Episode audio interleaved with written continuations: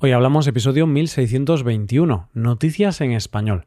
Bienvenido a Hoy Hablamos, el podcast para aprender español cada día. ¿Quieres llevar tu español al siguiente nivel? Te animo a hacerte suscriptor premium para acceder a un montón de contenido para usar en tu rutina de estudio. Puedes hacerte suscriptor premium en nuestra web, hoyhablamos.com. Hola oyente, ¿cómo estás? Verano y siestas son dos conceptos que van unidos, de la misma manera que van unidos jueves y noticias en este podcast. En primer lugar, conoceremos el antecedente de algo muy consumido actualmente. A continuación veremos la historia de un hombre que intentó ayudar, pero no salió bien, y terminaremos con todo un país que se levantó un día con un año menos. Hoy hablamos de noticias en español. Pompeya es un lugar fascinante, porque la vida se mantuvo tal y como era en el momento en que se quedó sepultada bajo las cenizas. Es como si aquellas vidas no se hubieran acabado, solo están como una especie de letargo como un stand-by y están esperando a que les vuelvan a dar vida. Y lo cierto es que en cierta manera es así, porque en cada descubrimiento que se hace, la ciudad vuelve un poco a la vida. De un descubrimiento en Pompeya es de lo que vamos a hablar en nuestra primera noticia de hoy. La noticia es que se ha encontrado un fresco en Pompeya muy relevante. Este fresco es un bodegón. Aclaro, antes de seguir, que todo lo que se descubre ahora en realidad pertenece al año 79, que fue cuando esta ciudad quedó arrasada por el volcán Vesubio. El caso es que en ese bodegón aparece algo muy interesante. Te voy a escribir el fresco a ver si eres capaz de descubrir qué es esa cosa tan interesante. En este fresco podemos ver una copa de vino que está sobre una bandeja de plata, una focaccia, que es un tipo de pan muy fino que sirve de base para varias frutas.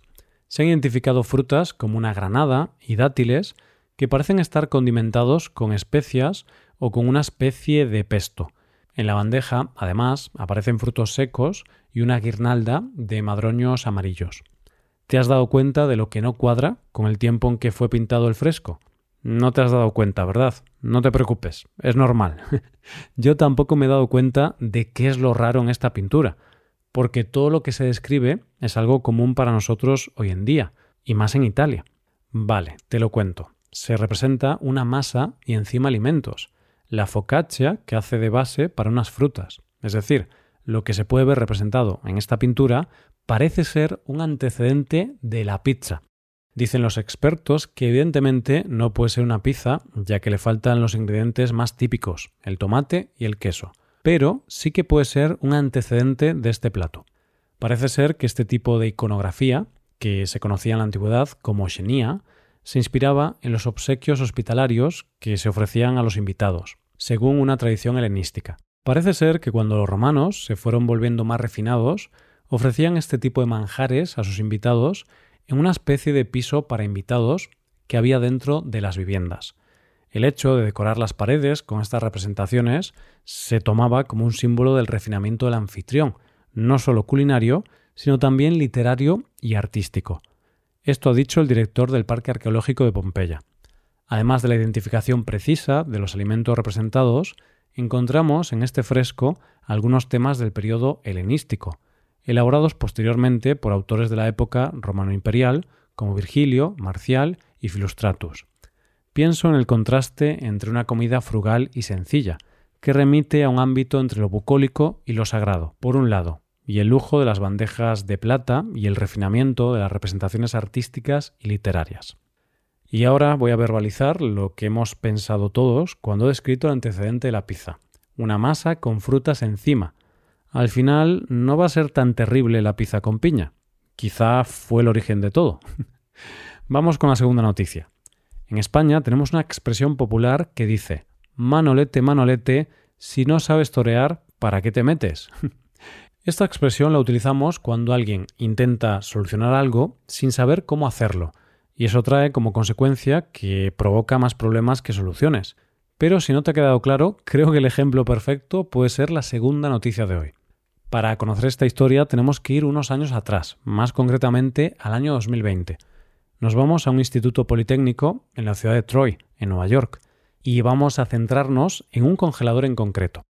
Este congelador contiene cultivos celulares y muestras relacionadas con la bioquímica y la energía solar que llevan almacenados 20 años para su estudio. Una cuestión importante es que el congelador debe mantenerse a una temperatura de menos 80 grados centígrados. Una fluctuación de tan solo 3 grados puede destruir todas las muestras. Por eso, si hay variaciones en la temperatura, saltan las alarmas. Un profesor del centro se da cuenta de que han saltado las alarmas por un aumento de la temperatura debido a una avería.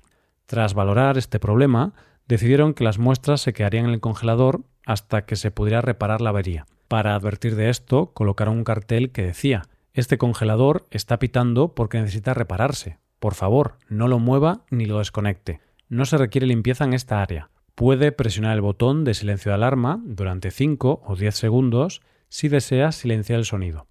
Nada tendría que salir mal, ¿verdad? Bueno, pues todo salió mal. Ahora aparece en la historia el conserje de este centro, porque este hombre, a pesar de las advertencias, hizo algo.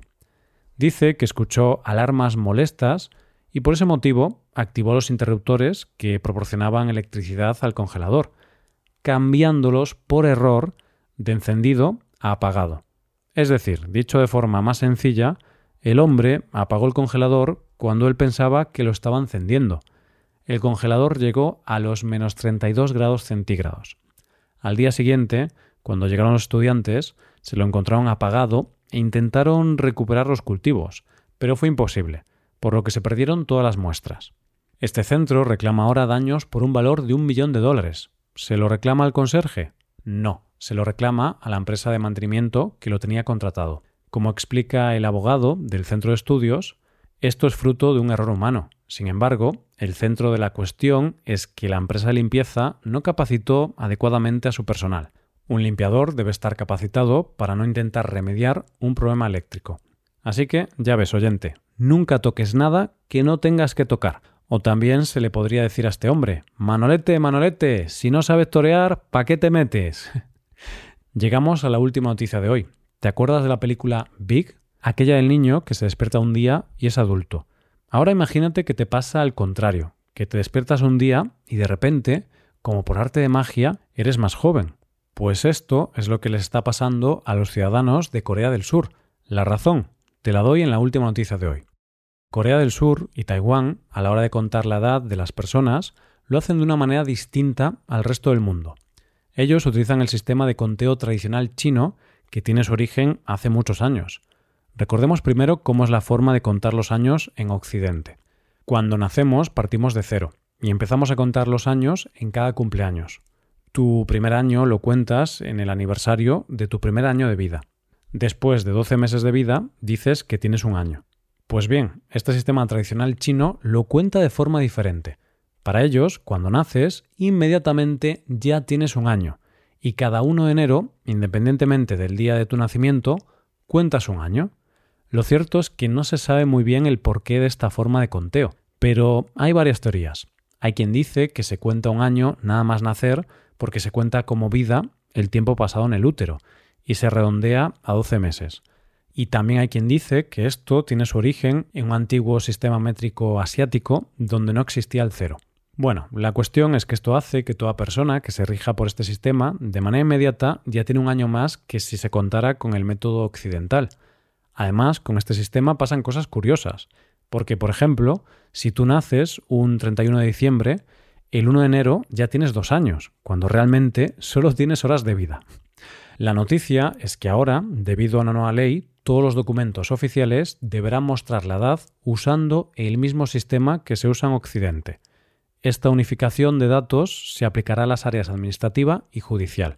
Como dice el ministro de Legislación Gubernamental, el sistema de cálculo unificado reducirá en gran medida los costos sociales debido a los diferentes sistemas de cálculo utilizados hasta ahora.